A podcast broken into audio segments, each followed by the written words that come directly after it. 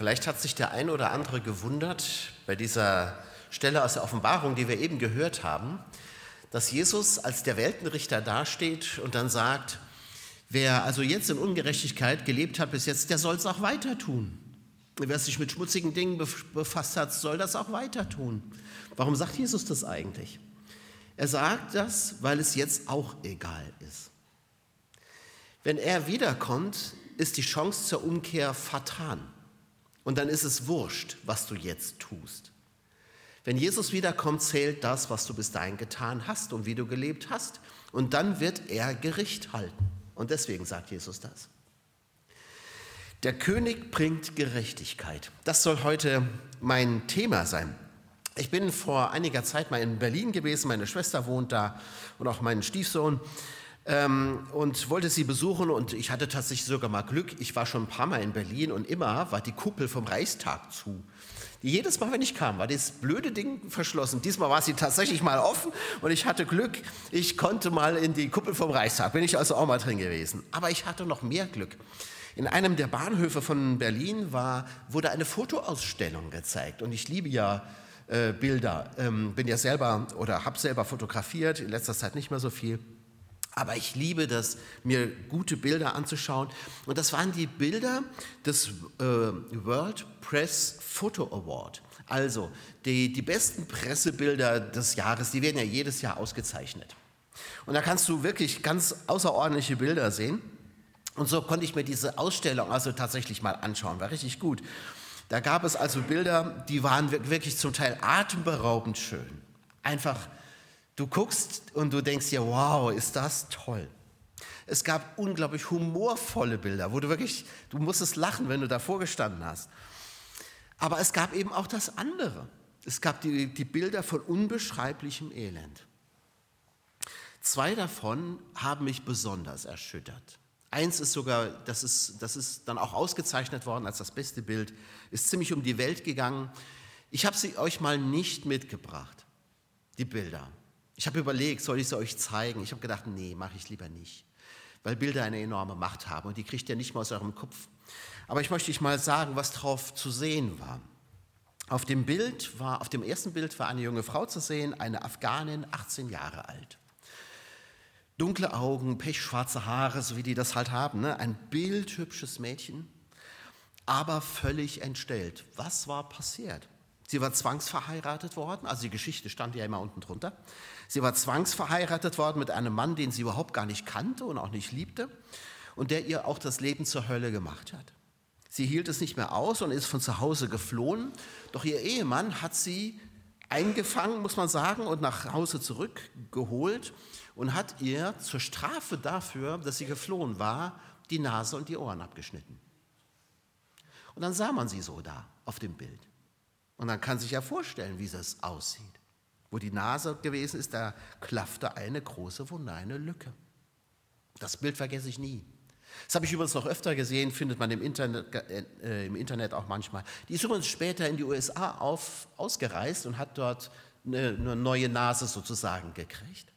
Aber natürlich sieht man diese Wunde immer noch.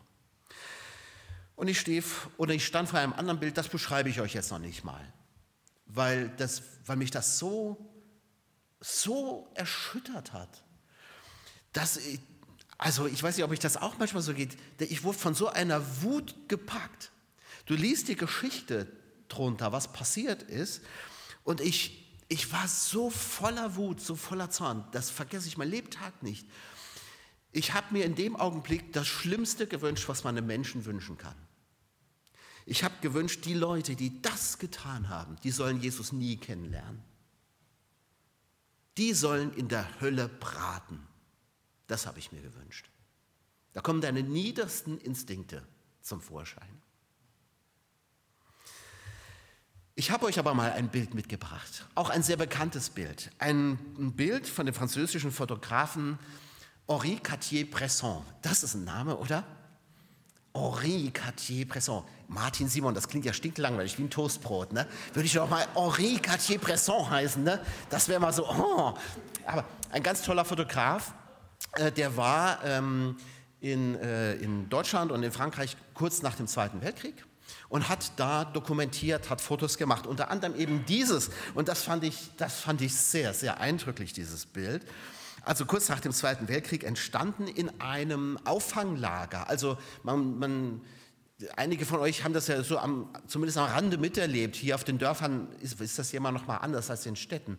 In den Städten, das ist zum, soweit ich weiß, in Dessau aufgenommen, in einem Auffanglager. Da, da herrschte ja Chaos. Da lief ja alles durcheinander. Da, da waren natürlich die Deutschen, da waren aber auch Kriegsgefangene, da waren ehemalige KZ-Häftlinge. Man sieht ja einen so ganz links da, ne, mit seiner Sträflingskleidung da noch. Alles läuft durcheinander, alles will wieder nach Hause zurück und so weiter. Und es gab von den Alliierten dann diese Auffanglager. Und da versuchten auch die Nazis unterzutauchen. Die haben sich dann verkleidet, haben irgendwie was anderes angezogen. Und diese Frau gehört dazu. Diese Frau ist erkannt worden von einer anderen und sagt, die kenne ich. Das ist eine von denen. Das ist eine. Und sie schnappen sich diese Frau und jetzt wird sie dahin gezogen. Jetzt muss sie vor dem Tisch erscheinen, das ist wahrscheinlich einer von den Alliierten, der an dem Tisch sitzt. Man sieht das jetzt nicht. Auf dem Tisch, da liegen so ihre Papiere mit Hakenkreuz sogar noch drauf. Warum sie die aufgehoben hat, weiß ich auch nicht. Das war natürlich ein großer Fehler. Aber sie ist ja auch egal. Sie ist erkannt worden. Und jetzt steht sie da und alle um sie rum. Und sie ist nur um Haaresbreite der Lynchjustiz entgangen weil natürlich der Zorn der Menschen sich entladen hat. Und das muss man halt sagen, weil das auch das Verdienst der, der Alliierten, dass sie viele Menschen auch davor bewahrt hat, dass, dass einfach dieser Zorn sich über ihnen entlädt. Und diese Frau steht jetzt da. Man könnte auch vermuten, sie wäre eine Wärterin gewesen im KZ oder sowas. Ne? Und guckt euch mal diese Frau zur Rechten an. Wie triumphierend die sagt, genau, und jetzt kriegst du, was du verdienst. Jetzt sollst du es haben. Die muss sich jetzt rechtfertigen. Die Frau in Uniform oder die steht und schaut gedemütigt unter sich. Ihre Hände sieht man leider auch nicht mehr auf dem Bild. Das ist leider nur ein Ausschnitt. Die sind zu Fäusten geballt. Aber das nutzt ihr ja alles nichts mehr. Also man sieht ihr, man sieht zwar ihre Demütigung, aber man sieht auch ihren Zorn. Die ist, die ist jetzt natürlich auch sauer.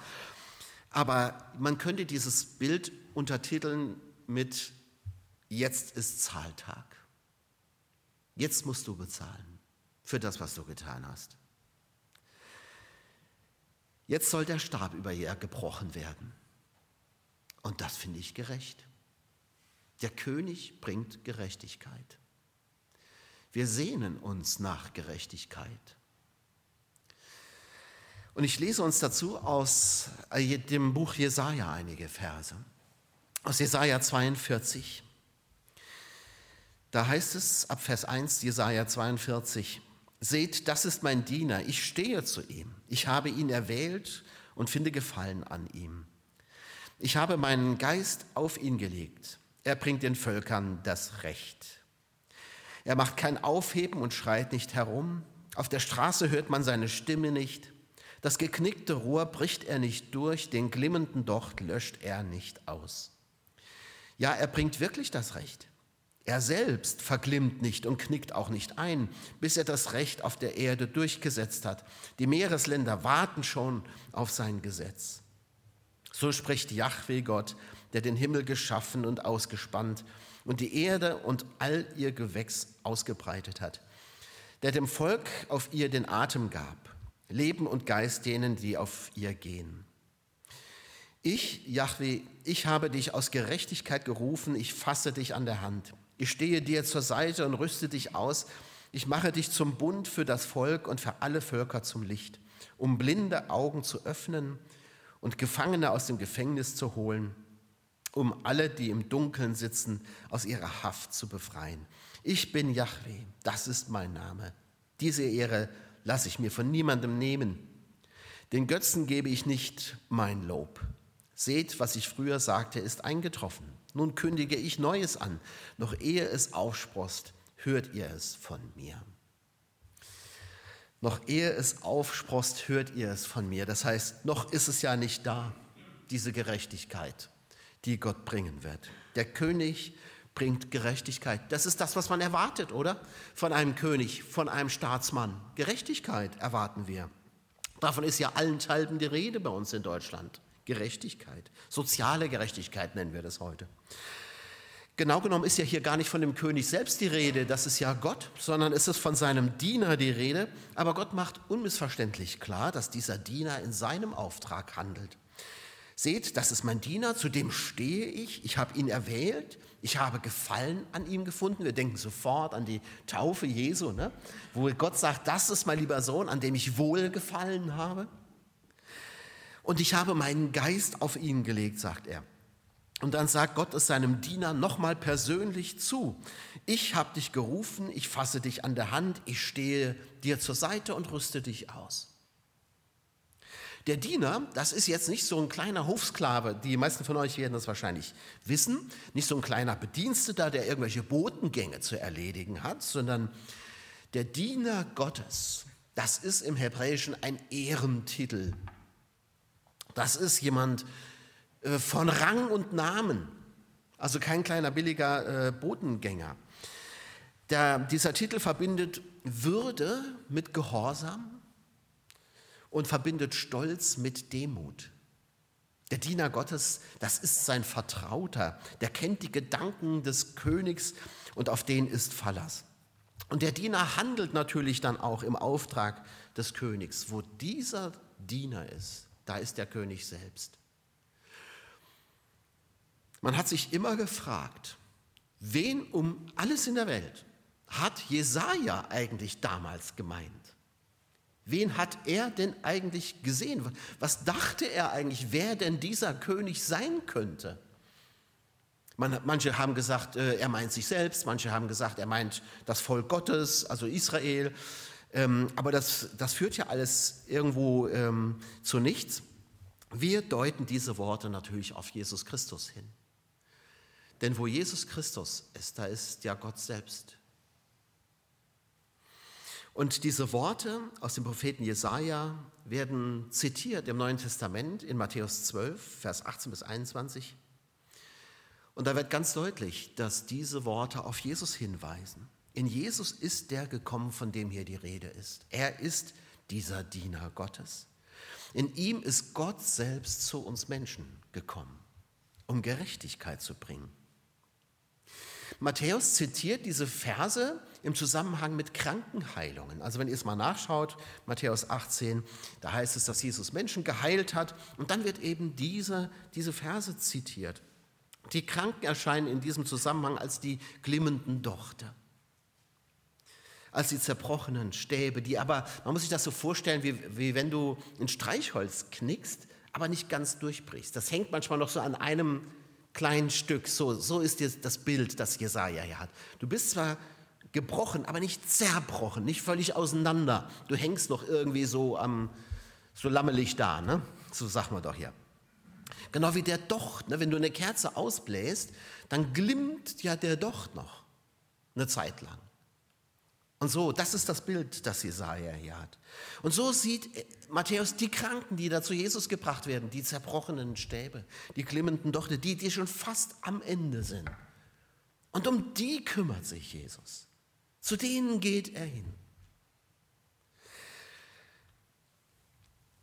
So muss Israel sie auch gehört und verstanden haben, diese Worte. Denn Israel ist ja am Boden und ist gefangen und ist nur noch ein zerbrochenes Hölzchen, ein glimmender Docht.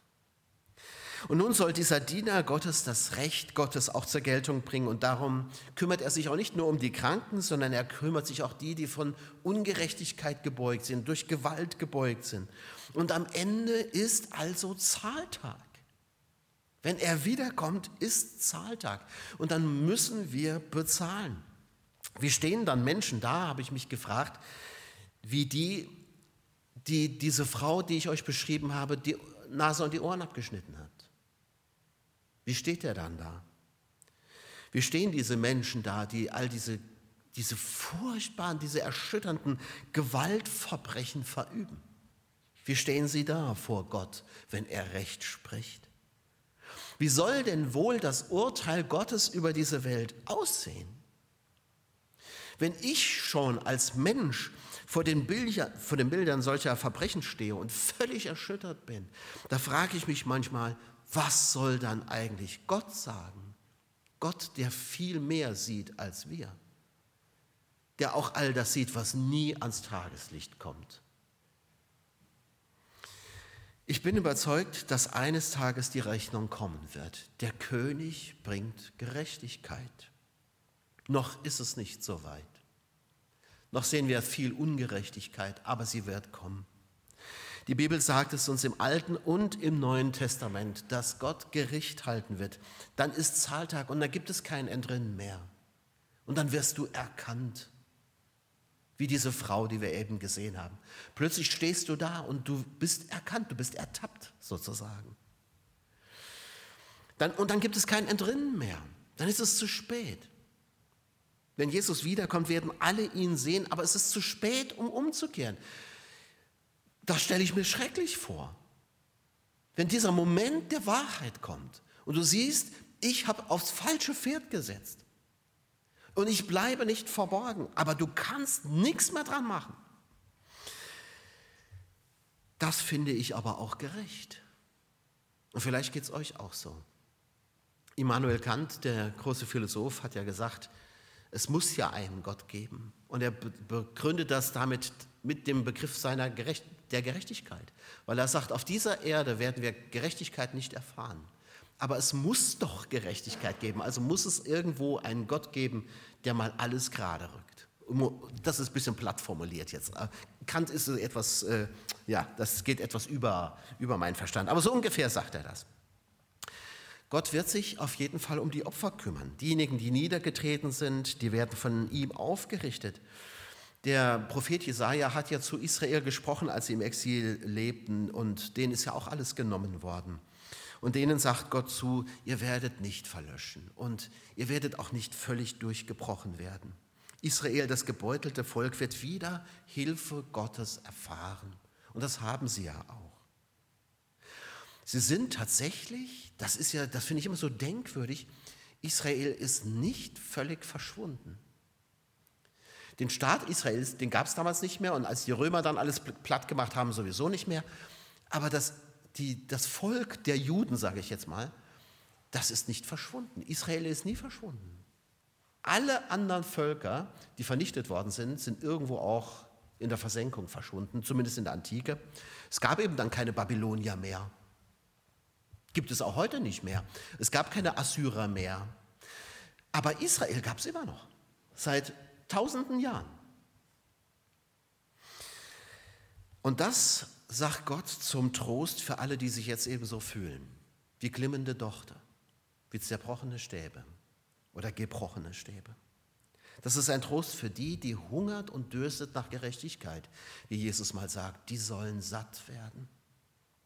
Sie werden aufgerichtet und getröstet. Und die Peiniger sollen bekommen, was sie verdienen ich weiß nicht, wisst ihr noch, als Osama bin Laden, das war ja der Name für Terrorismus viele, viele Jahre lang, ne?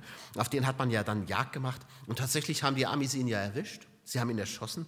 Und als das soweit war, da hat unsere damalige Bundeskanzlerin Angela Merkel sich ja dazu hinreißen lassen, zu sagen, sie sei froh, dass es gelungen sei, diesen Menschen zu töten. Oder als die Leiche Gaddafis im Fernsehen gezeigt wurde, haben wahrscheinlich auch wenige von uns bittere Tränen geweint. Wie ist es euch ergangen? Wie habe ich mich gefühlt? Es war vielleicht keine Freude, aber es war doch irgendwie eine Erleichterung. Da hat sich gedacht, den sind wir schon mal los. Obwohl wir noch nicht mal Opfer sind. Die Opfer aber sehnen sich nach Gerechtigkeit.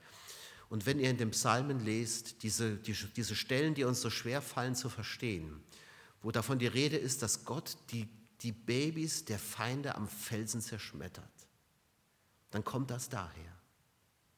Menschen sehnen sich nach Gerechtigkeit. Und dann kommen plötzlich, da können auch die niedersten Instinkte hochkommen. Ich finde das auch in Ordnung dass wir uns nach Gerechtigkeit sehen. Und wir werden sie auch bekommen. Oder sollte man zu diesem afghanischen Mädchen sagen, oh, da hast du aber Pech gehabt. Naja, komm, schwamm drüber. Das geht ja auch nicht. Mir bleiben aber zwei Fragen. Zum einen frage ich mich, wie steht es denn eigentlich mit mir? Wo stehe ich denn da eigentlich? Bin ich Opfer oder bin ich Täter? In manchen bin ich sicher Opfer. Mir ist ja auch was widerfahren, auch Ungerechtigkeiten. Mir haben, mich haben auch Menschen verletzt, nicht so wie dieses Mädchen natürlich, aber schon auch. Aber im anderen bin ich auch Täter. Ich bleibe ja oft hinter meinen eigenen Ansprüchen zurück und ich könnte euch mühelos etliche Situationen erzählen, wo ich Täter war. Was ist denn eigentlich, wenn Gott wirklich gerecht ist? Dort, wo, wo Gott sein Recht aufrichtet, dort geht es um sein Anrecht, um seine Ansprüche, die er durchsetzen wird und auch die Ansprüche, die er an uns hat. Und da frage ich mich schon manchmal, kann man Menschen überhaupt so einteilen in die Guten und die Bösen? Wo verläuft denn da die Grenze? Und auch in Israel ist es ja so, natürlich sind die jetzt Opfer, aber vorher waren sie auch Täter. Da haben sie die, da haben sie die Gerechtigkeit Gottes ja auch mit Füßen getreten. Gott spricht hier ja nicht zu Unschuldslämmern. Das heißt aber doch, dass seine Gerechtigkeit, dass seine Zusage auch für die Täter gilt. Was haben sich die Propheten den Mund fusselig geredet? Und es sind ja im Kern immer zwei Dinge, die sie Israel vorwerfen. Das eine ist, dass sie die fremden Götzen anbeten. Das findet man am meisten. Aber das andere ist, dass sie im zwischenmenschlichen Bereich völlig versagt haben. Dass sie, dass sie eben auch Gerechtigkeit mit Füßen getreten haben. Jeder denkt nur an sich, jeder kümmert sich nur um sich und nicht um die Schwachen. Man beutet die sogar aus. Das Elend der anderen ist einem völlig egal. Das hat es in Israel auch alles gegeben. Das sind die doch selbst schuld, denkt man sich. Vielleicht heuchelt man sogar Betroffenheit und sagt, ach ja, das ist alles so schlimm, aber dann bleibt es dabei und das Elend der anderen, eigentlich lässt es einen kalt. Ein willkommener Gesprächsstoff für Menschen, die irgendwas zum Tratschen brauchen, aber helfen braucht, möchte niemand. So war es in Israel auch. Und noch schlimmer, die Sache hat sogar System gehabt, wenn ihr mal die Propheten Micha oder Amos lest, was die anprangern. Da versucht sich jeder auf Kosten der anderen zu bereichern und die Armen und die Schutzbedürftigen fallen völlig hinten runter. Das ist so die Schleckerpraxis. Gab es ja früher, gibt es ja heute nicht mehr, ne? Schlecker, diese Drogeriekette.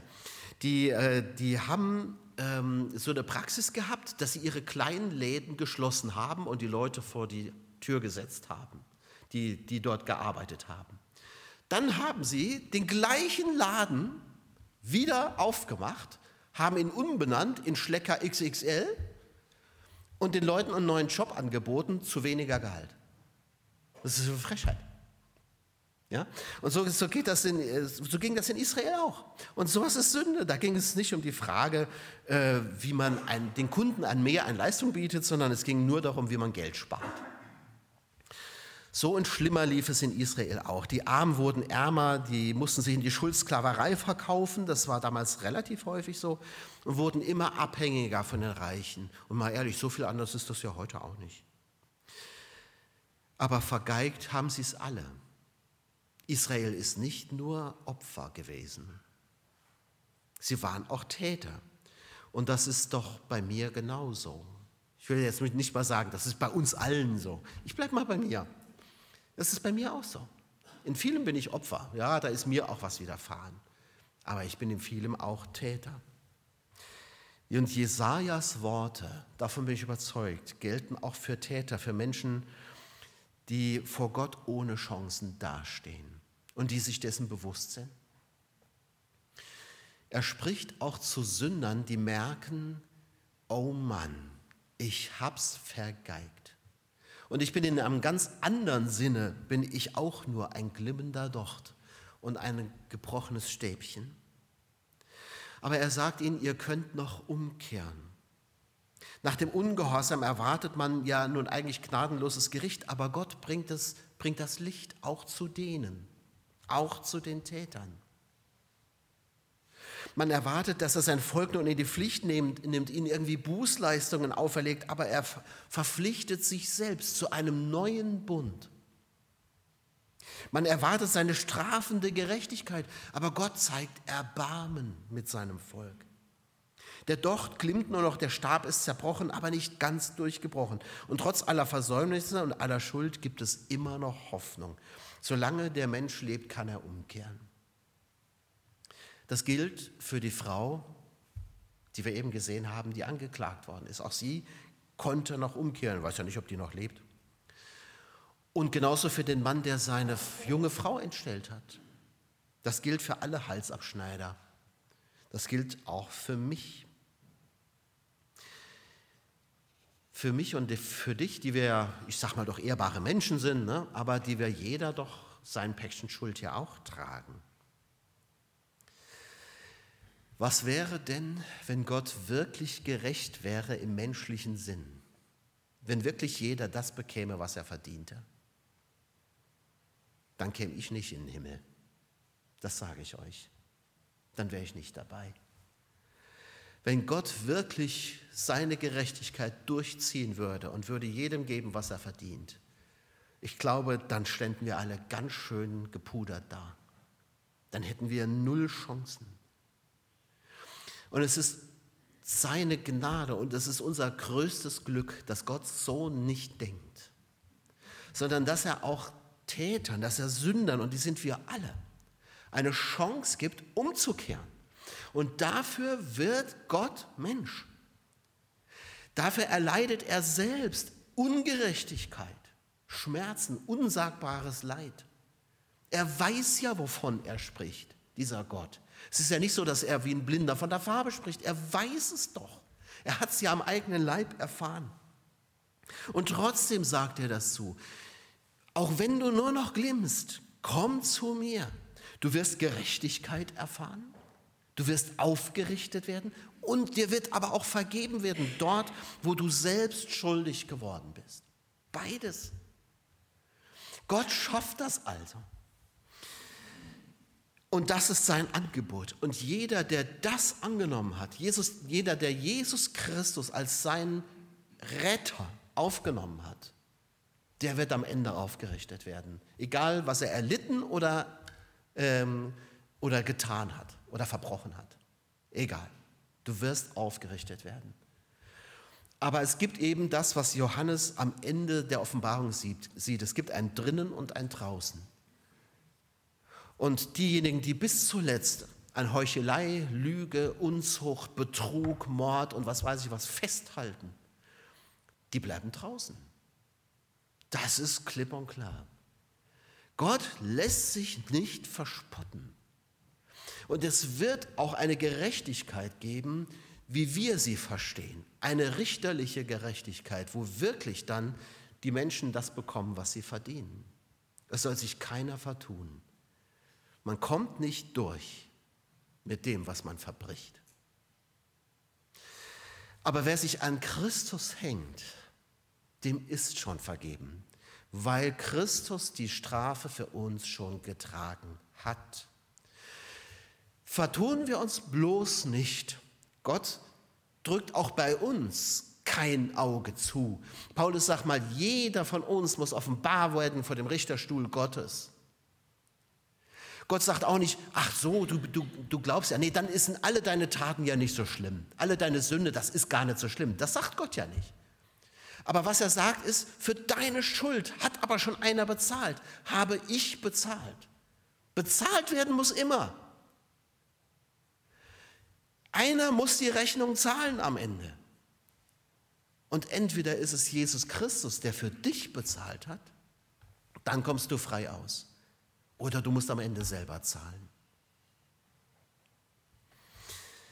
Das ist die ernste Botschaft, die, an die wir auch denken im Advent. Der Herr wird wiederkommen, ja. Und das ist erstmal Grund zur Freude. Ja, deswegen singen wir auch immer Lieder von Freude an, an äh, Weihnachten und Advent, weil das das Schönste ist, was passieren kann. Jesus kommt wieder. Darauf können wir uns wirklich freuen. Aber es ist auch der Tag, wo Gerechtigkeit walten wird. Und dann kommt es darauf an, wo du stehst.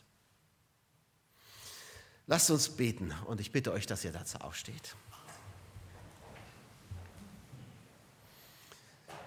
Herr Jesus Christus, wir danken dir, dass du wirklich der König bist, der Gerechtigkeit bringen wird.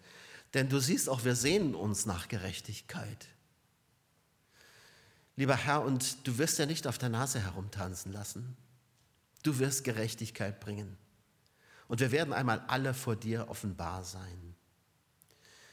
Aber wir danken dir auch, Herr Jesus, dass du die Strafe längst getragen hast Du hast sie getragen am Kreuz von Golgatha. Und wir danken dir, Herr, dass jeder, der sich auf dich verlässt und auf dich schaut, am Ende aufgenommen wird und in die Herrlichkeit Gottes gehen darf.